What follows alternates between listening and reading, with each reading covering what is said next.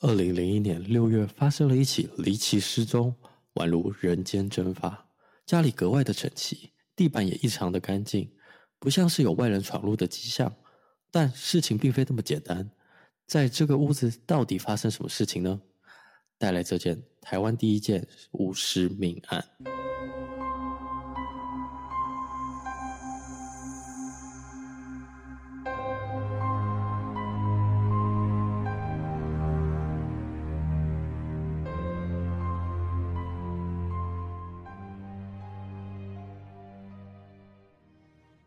大家好，我们是解压说，我是 A 梦，我是阿鱼。今天是一个台风天，你说台风天录音吗？对啊，难得哦，这次夏天都没有台风进来，这次唯一放了放了台风假，在礼拜日没有影响。嗯，明天继续上班。礼拜日放假对我们这些上班族来讲没什么意义啊。对啊，好吧，来吧，来，我们来这一起案件。那我们今天的案件呢，是台湾第一起无尸，但是呢，凶手一样有被判刑的案例。主要是因为判刑通常都要这就是证据嘛，就是要尸体的。对，基本上一个命案最明显呢，通常会发现尸体，然后就会随着尸体的迹象去寻找凶手。而这起案件呢，就是无尸，然后一样有，就是没有找到尸体。对，那我们今天要来分享喽。此案的主角呢，为张进化，他是一名优秀的家教，他的面容姣好，家境优渥，到英国留学有取得硕士。他留学回台后，自己开设英文家教班，加上他一个人住在台北市的大安区，在当年她是一个喜欢跳国标舞的女孩子，所以呢，其实她有非常多的异性在追求。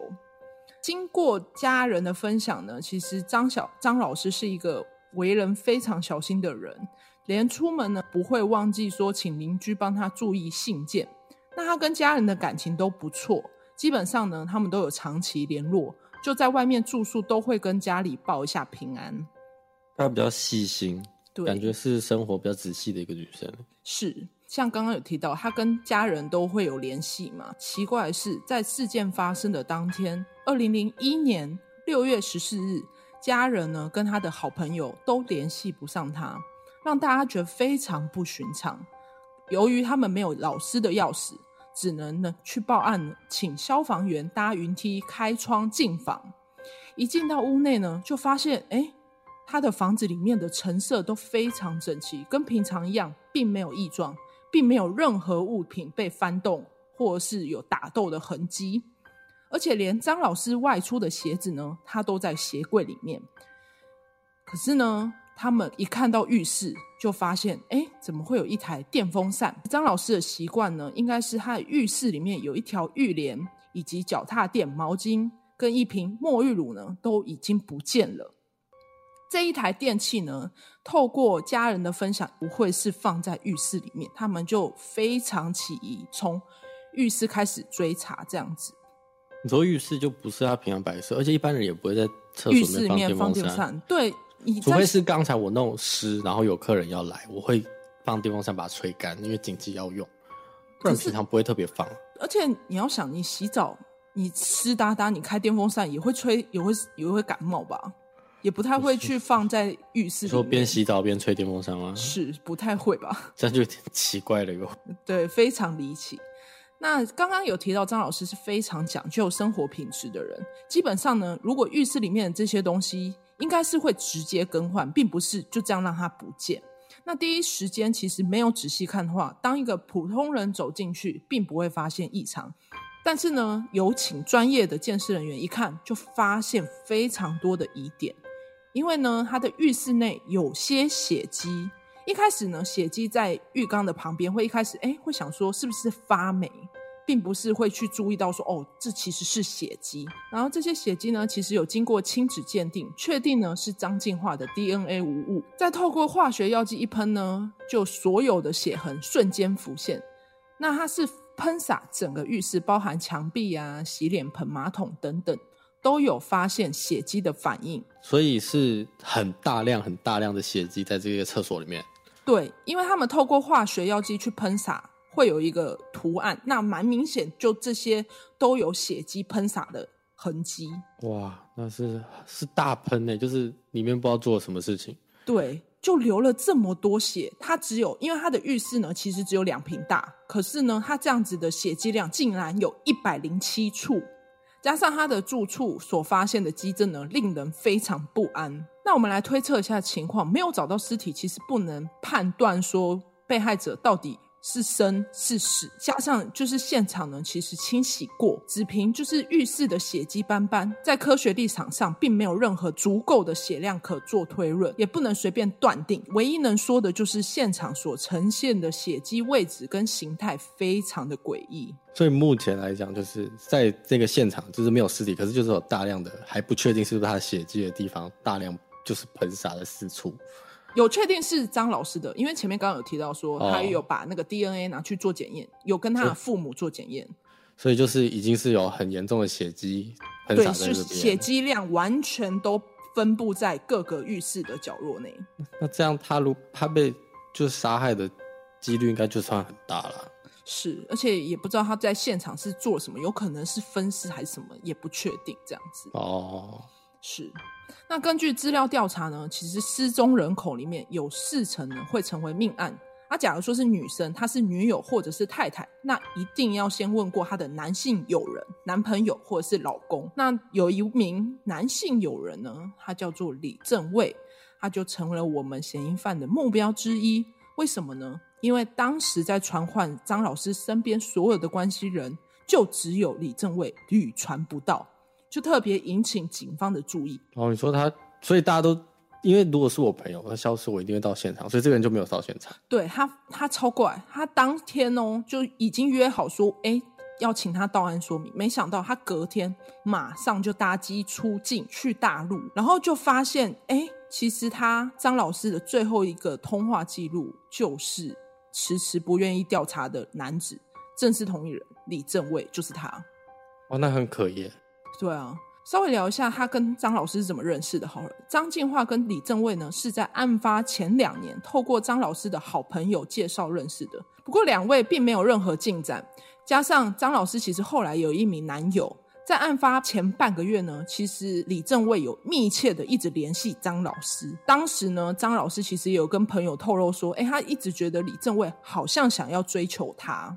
哦，通联记录交叉比对。以及事发当时，李正卫正在盗领张进化老师的账户余款，以及事后呢，他前往大陆的超级可疑的行径。那信用卡呢，其实也正在被李正卫在大陆的时候，他正在盗刷他的信用卡。你说他在国外还在刷他的卡？对，哦，而且赫然也有发现，当时有一个人正在使用张老师的提款卡，一查，哎，发现是一名女性正在使用。可惜呢，这位女性并不是张老师，是李正卫的妹妹。询问李正卫的妹妹，才发现，哎，原来这张卡是哥哥给她的卡。哦，所以那个李正卫就把他女朋友的卡给他妹妹用，就是他们并不是，因为张老师其实是有男朋友的，但他跟、哦、所以是朋友，对他们只是朋友，是那更可疑喽，这位。对，其实。有稍微询问一下李正卫的妹妹，李正卫向警方其实有透露说他是怎么拿到这张卡，他是跟他哥哥是说，哦，他跟张老师其实有一些金钱上的关系，所以他才把卡给他，所以他妹妹其实不疑有他，就一直在使用这张卡。那这些证据呢，都让警方能缩缩短调查的范围。李正卫的车子又查不到证据，查不到证据的意思是在上面有验过东西都验不到，对，他的车子任何证据都没有。哦，嗯，但是呢，这时有一个转机，就在警方得知李正卫在台，因为他在台湾的时候，其实是借用妹妹的轿车代步，那一场证据的攻防战就此开始。那从李正卫的妹妹的车上呢，就发现一些关键，鉴识人员先从他的驾驶座和他的后座的竹编坐垫下有发现血迹，血迹呢，其实是从竹片的缝隙渗透到背面。打开后车厢之后呢，就发现一块遮阳板上面也有血迹。另外呢，在车厢的垫底也有发现血迹，而且呢，它这个血迹不单纯，它是用渗透形成的状况。所以呢，鉴识员就将整块垫底整个翻起来，就发现下面的甘蔗板呢也有发现渗透下来的血迹，推估呢血滴流下来是整个镜篮表面渗透之后呢，它才往下流。要穿透像这样子厚度的物体，表示血量至少要有十几毫升。推测呢，张老师应该凶多吉少了。所以这样听起来，就是有可能他把那个张老师放在那个后车厢，是，然后他血就一直在流，一直在流，然后就流到一定的厚就高度之后，他要慢慢渗透到下面。对，就是他没想到说，可能血迹并不是那么好清洗，所以他表面可能清理过，但其实它是渗透到下面的部分。就是车厢的下面的板子，除了一般的看到的布，下面会有一个甘蔗板的材质。对，他到那边验出来就对了。